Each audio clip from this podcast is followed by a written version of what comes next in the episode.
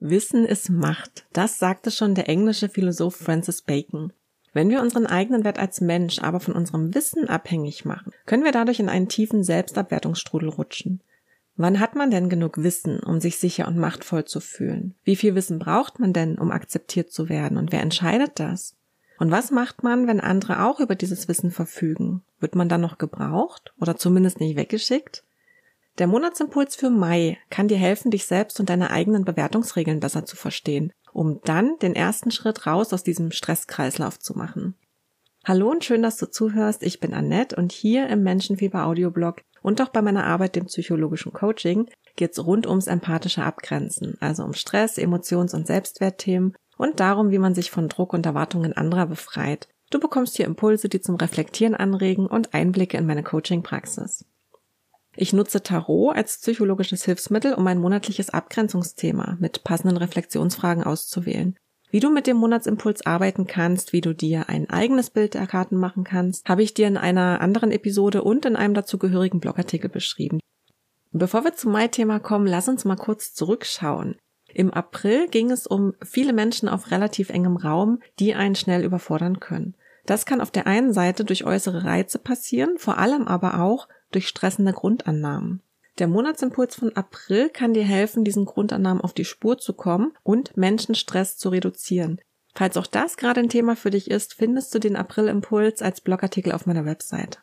Okay, jetzt zu unseren Mai-Karten. Im Jahrescoaching dreht sich ja gerade alles rund um den Selbstwert. Es geht um Selbstbewertungsregeln, also um Bedingungen, die wir meinen erfüllen zu müssen, damit wir von anderen akzeptiert und anerkannt werden.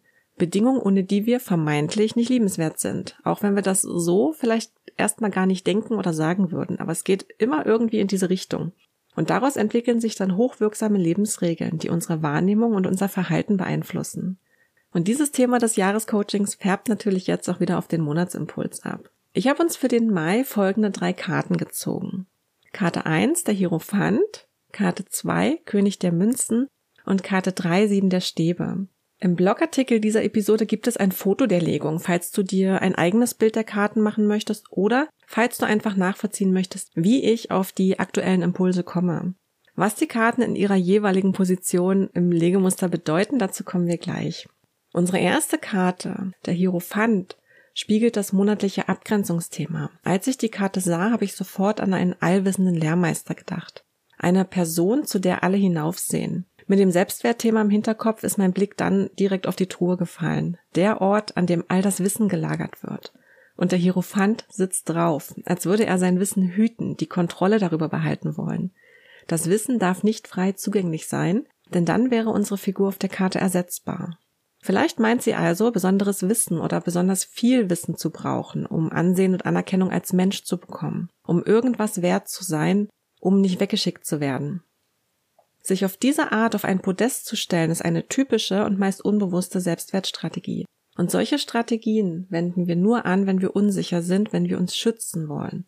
Wenn du zu diesem Thema reflektieren möchtest, nimm dir am besten jetzt direkt Zettel und Stift und beantworte folgende Fragen für dich schriftlich. Wie ausführlich du das machst, ist völlig dir überlassen. Notier dir einfach erstmal die Fragen, drück dafür vielleicht kurz auf Pause und beantworte sie dir dann ganz in Ruhe. Du kannst sie natürlich auch im Blogartikel jederzeit nachlesen. In welchen Momenten oder in welcher Umgebung hast du das Gefühl, dich unersetzbar machen zu müssen? Wann ist dir das Ansehen welcher Menschen besonders wichtig? Wann schützt du dich mit einer Wissensmauer? Und was glaubst du passiert, wenn diese Mauer mal bröckelt? Auch interessant, welche Menschen stellst du auf ein Podest? Wen bewunderst du und wofür genau? Und was sagt dir das über dich und deine Selbstwertstrategien? Unsere zweite Karte, der König der Münzen, spiegelt einen Handlungsimpuls. Und der kann helfen, aus dieser Selbstabwertungsspirale rauszufinden. Selbstabwertungsspirale klingt jetzt vielleicht erstmal ein bisschen widersprüchlich, weil man sich ja mit dem Wissen selbst aufwertet. Aber damit man überhaupt meint, sich aufwerten zu müssen, muss man sich vorher abgewertet fühlen. Und dafür sorgen bestimmte Selbstbewertungsregeln, die man sich irgendwann mal aufgrund verschiedener Erfahrungen auferlegt hat oder die man von wichtigen Bezugspersonen übernommen hat. Das heißt übrigens alles nicht, dass man kein besonderes Wissen haben darf oder dass man seinen Beitrag nicht irgendwie leisten soll. Aber entkopple das mal vom Menschsein an sich. Ein Mensch ist doch mehr als das, was er leistet. Du bist doch mehr als das, was du leistest oder was du versuchst zu leisten. Der König der Münzen erinnert mich immer daran, dass man sich auch mal zurücklehnen kann.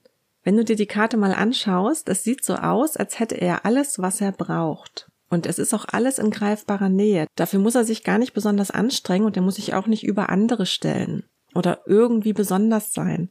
Die Münze symbolisiert außerdem auch eine gewisse Erdung. Das Zepter, das er in der Hand hält, bedeutet für mich Eigenverantwortung. Wer sich Anerkennung wünscht, muss auch selbst anerkennen können. Sich selbst und andere. Es fängt immer bei uns selbst an.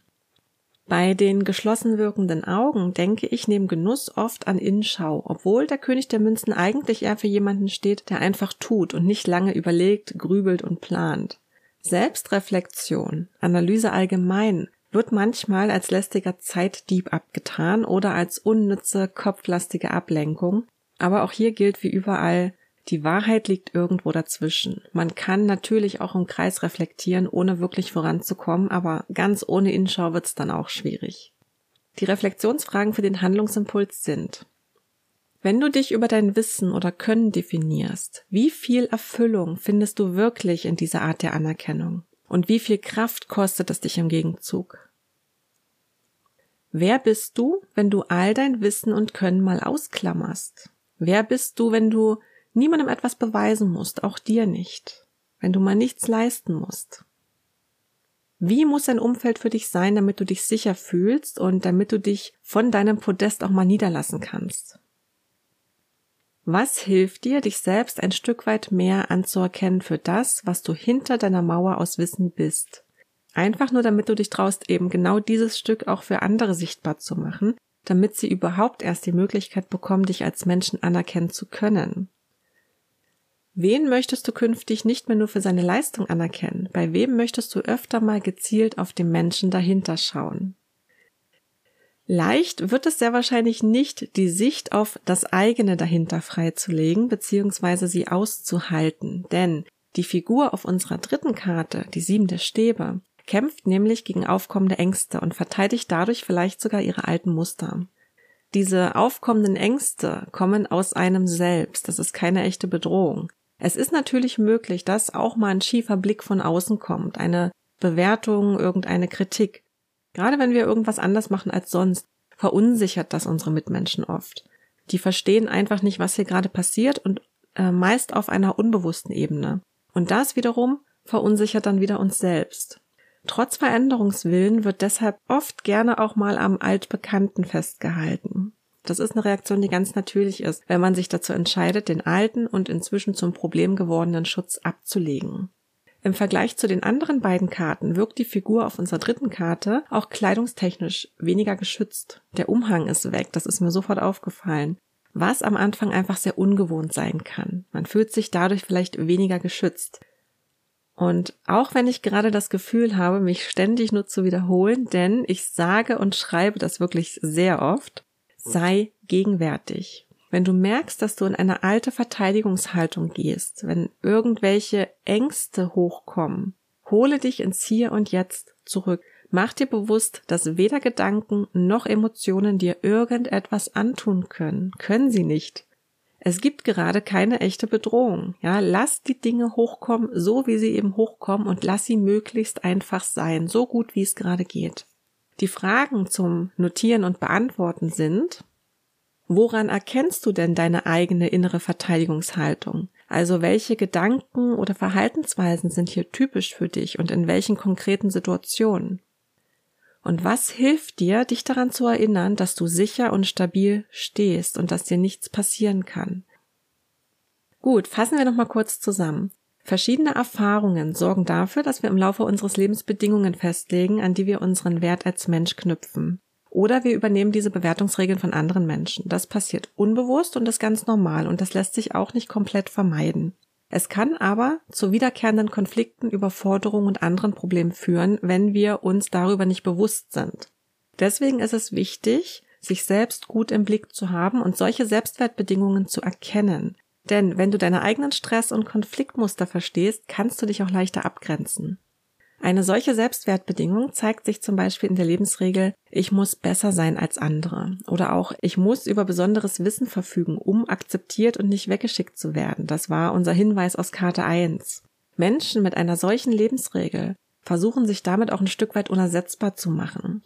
Das ist einfach nur ein Versuch, sich vor Ablehnung zu schützen. Wenn du nicht nur für deine Leistung und für dein Wissen anerkannt und akzeptiert werden möchtest, sondern auch als Mensch, musst du dich auch als der Mensch zeigen, der du bist. Sieh den Menschen dahinter und lass andere den Menschen dahinter sehen. Ja, fokussier dich nicht immer nur auf das, was du kannst, sondern auch auf das, was du bist. Und das war unser Hinweis aus Karte 2. Denn wenn du dich selbst immer mehr anerkennst, fühlst du dich mit der Zeit auch immer sicherer mit dir selbst. Und wenn du dich immer sicherer mit dir selbst fühlst, dann kannst du dich auch zeigen. Und die anderen bekommen so überhaupt erst die Chance, den Menschen hinter seinem Wissen und seiner Leistung kennenzulernen und anzuerkennen. Es fängt immer bei uns selbst an. Dass manche Menschen einen ablehnen und kritisieren, das bleibt nicht aus. Du selbst magst ja sicher auch nicht jeden. Aber die Menschen, die dann da sind, die sind auch wirklich deinetwegen da. Und solche Schutzmuster loszulassen, sich einer möglichen Ablehnung zu stellen, ist nicht immer leicht und manchmal will man sie dann doch lieber behalten. Ja, die alten stressenden Schutzmuster, egal wie sehr sie inzwischen vielleicht schmerzen. Und hier hilft es, sich immer wieder bewusst zu machen, wohin einen diese Verteidigungshaltung letztendlich aber führt. Das war unser Hinweis von Karte 3. Solche Rückschläge gehören übrigens immer dazu. Die sind ein wichtiger Teil der Entwicklung und Entwicklung braucht auch einfach meistens ihre Zeit. Und damit sind wir auch schon am Ende vom Mai-Impuls angekommen. Wenn du per E-Mail über den nächsten Monatsimpuls informiert werden möchtest, trag dich für die kostenfreie Menschenfieberpost ein oder abonniere den Audioblog auf deiner Lieblings-Podcast-Plattform.